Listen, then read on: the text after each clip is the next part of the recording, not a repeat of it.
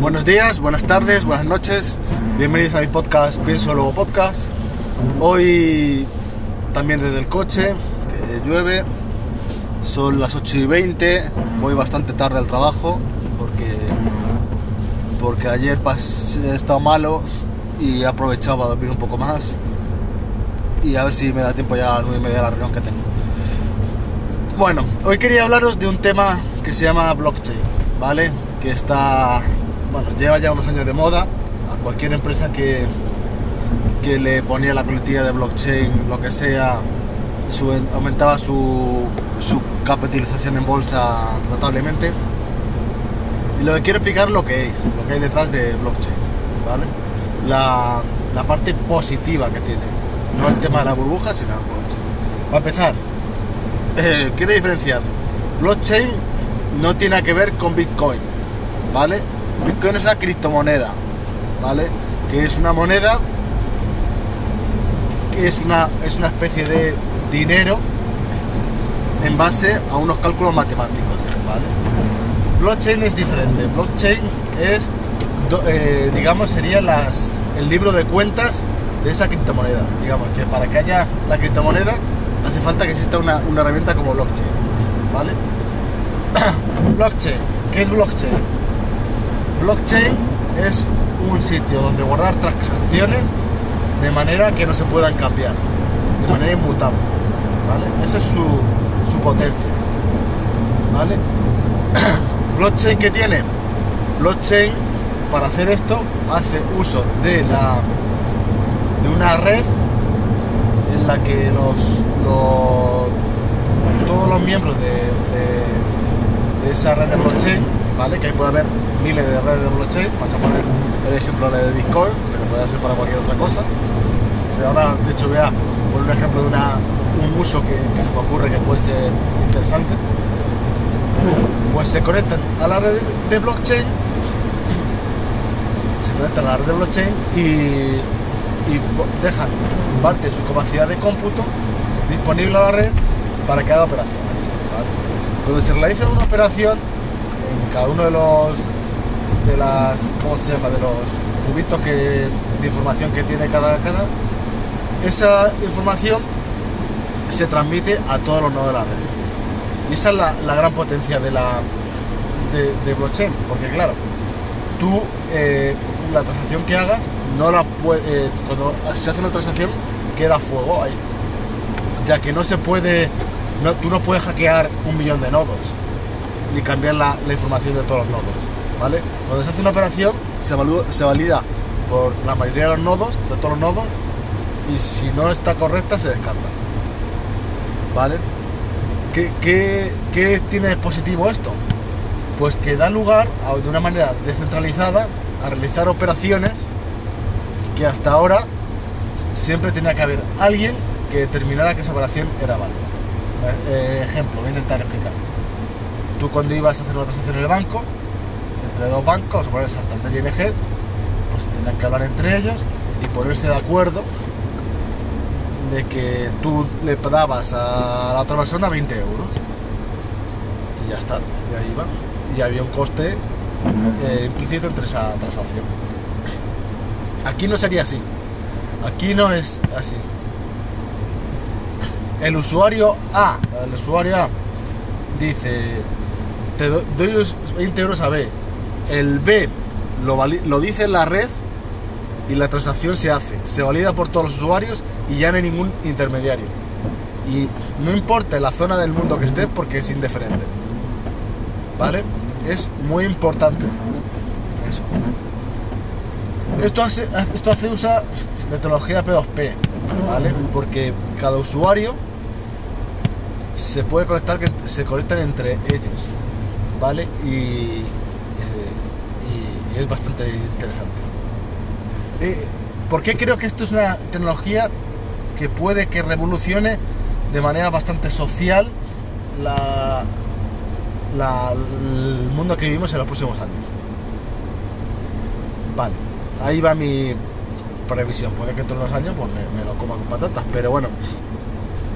Nos imaginamos, por ejemplo, que cuando te compras una casa, alquilas un piso, bueno, vamos a poner te vas de vacaciones a alquilar un piso en la playa. Por- Hay Airbnb o, lo que sea. ¿Vale? Uno de los problemas que pasa, bueno, compras algo de segunda mano, vamos a poner un ejemplo. Eh, uno de los de las de las cosas que veo que me parecen peor que nos suele pasar hoy en día es que alguien tiene que adelantar el dinero primero. Estén las cosas bien, mal, hayas entrado, haya- hayas entrado a la casa, ¿no? Tú adelantas el dinero. Con blockchain tenemos la capacidad de hacer una cosa que se llama smart contract, ¿vale? Que se llaman contratos que son condicionales. ¿Qué quiere decir eso? Que cuando pasa una cosa, cuando pasa un, cuando sucede un, tú por ejemplo le dices, yo voy a comprar esta casa y cuando yo entre, meta mi llave por primera vez en la casa, el dinero se ingresará a la otra persona. ¿Vale? Y esta casa cambia de nombre justo en ese momento. ¿Vale? Ese tipo de cosas hasta ahora no se pueden hacer. Hay una burocracia enorme para hacer cualquier tipo de trámite. Digamos que aquí con este con blockchain ese tipo de, burocracias desaparecen. Por ejemplo, tú te tú compras algo, tú compras un coche o compras lo que sea, aquí podrías tener la, propiedad en el acto. Porque el momento que pagas, tú ya se has metido en la cadena de blockchain y en unos minutos esa cosa es propietaria tuya.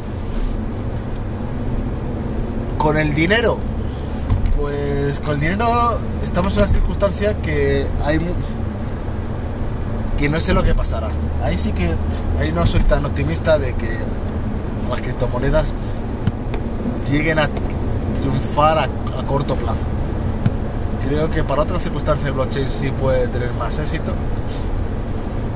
Pero en el caso de las criptomonedas tengo mi- mis dudas y mis temores porque hay mucho, mucho detrás de, de los países que utilizan las monedas a- a- para financiarse y, y arruinarnos. Cada ejemplo la, la inflación.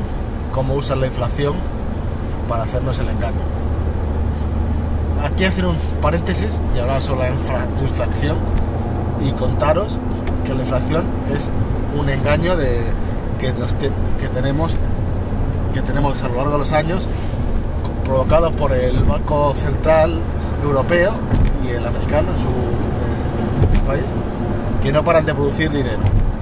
Cada vez que el Banco Central Europeo baja los créditos y, y da más dinero, todos los, todos los eh, decir usuarios, pero no somos usuarios, todos los ciudadanos perdemos poder adquisitivo. Y eso hace que necesitemos que necesitemos que necesitemos tener más dinero, que necesitemos que, que nos suban la que nos suban los sueldos, que suba el IPC, tal. Ejemplo, cuando no había dinero, ¿vale? Había una cantidad finita de oro. De. Vamos a poner una cifra así redonda, mil kilos de oro. ¿Vale? Cada kilo de oro valía, vamos a poner, 10 euros. ¿Vale? Si tú tenías 2 kilos de oro, son 20 euros. Da igual los años que pase, tú ya podrás negociar con esos 20 euros. Porque serán estándar. ¿Qué pasa si cada, cada, cada, cada año que pasa va metiendo oro y va baj- bajando el precio de ese oro? Porque tú, por tus 2 kilos de oro, donde antes tenías a lo mejor 20 euros, ahora tienes 10. Y entonces tienes que, te cuesta todo mucho más. ¿Vale? La, generación de dinero por parte del Banco Central Europeo es un engaño que nos arruina. ¿Por qué lo hacen? Porque a los países es muy fácil eh, coger el papel higiénico del dinero y imprimir más. ¿Vale? Porque para ellos, para su deuda y tal, ya está, ya, ya la pagarán los ciudadanos en su momento. No les importa nada. ¿Qué pasa? Vale. Después de este off topic sobre el Banco Central Europeo y, y por qué es malo la inflación y que no debería existir la inflación, las criptomonedas en teoría evitan eso, ¿vale? Ahí en el, en el fondo hay un número máximo de Bitcoin que se minan, que se pueden llegar a minar. Entonces, aunque ahora digamos que vivimos en una burbuja de Bitcoin, es porque no se ha llegado al tope de, cantidad de dinero que pueda haber de, de, Bitcoin. ¿Vale? Entonces será un número fijo. ¿Qué quiero decir con esto? que en el futuro posiblemente la criptomoneda pueda evitar este problema gordo que tenemos. No es normal que las cosas vayan subiendo año tras año. ¿Vale? Eso es un engaño que vivimos y que no y que creemos que está bien, pero no. Y poco más. Espero que no haya quedado muy lioso y que creo que estamos en una tecnología revolucionaria que puede que en el futuro sea, sea bastante útil y si no la conocíais, pues espero haberos, haberos contado algo chulo sobre ella y nos vemos en el siguiente capítulo. Un saludo y nos vemos.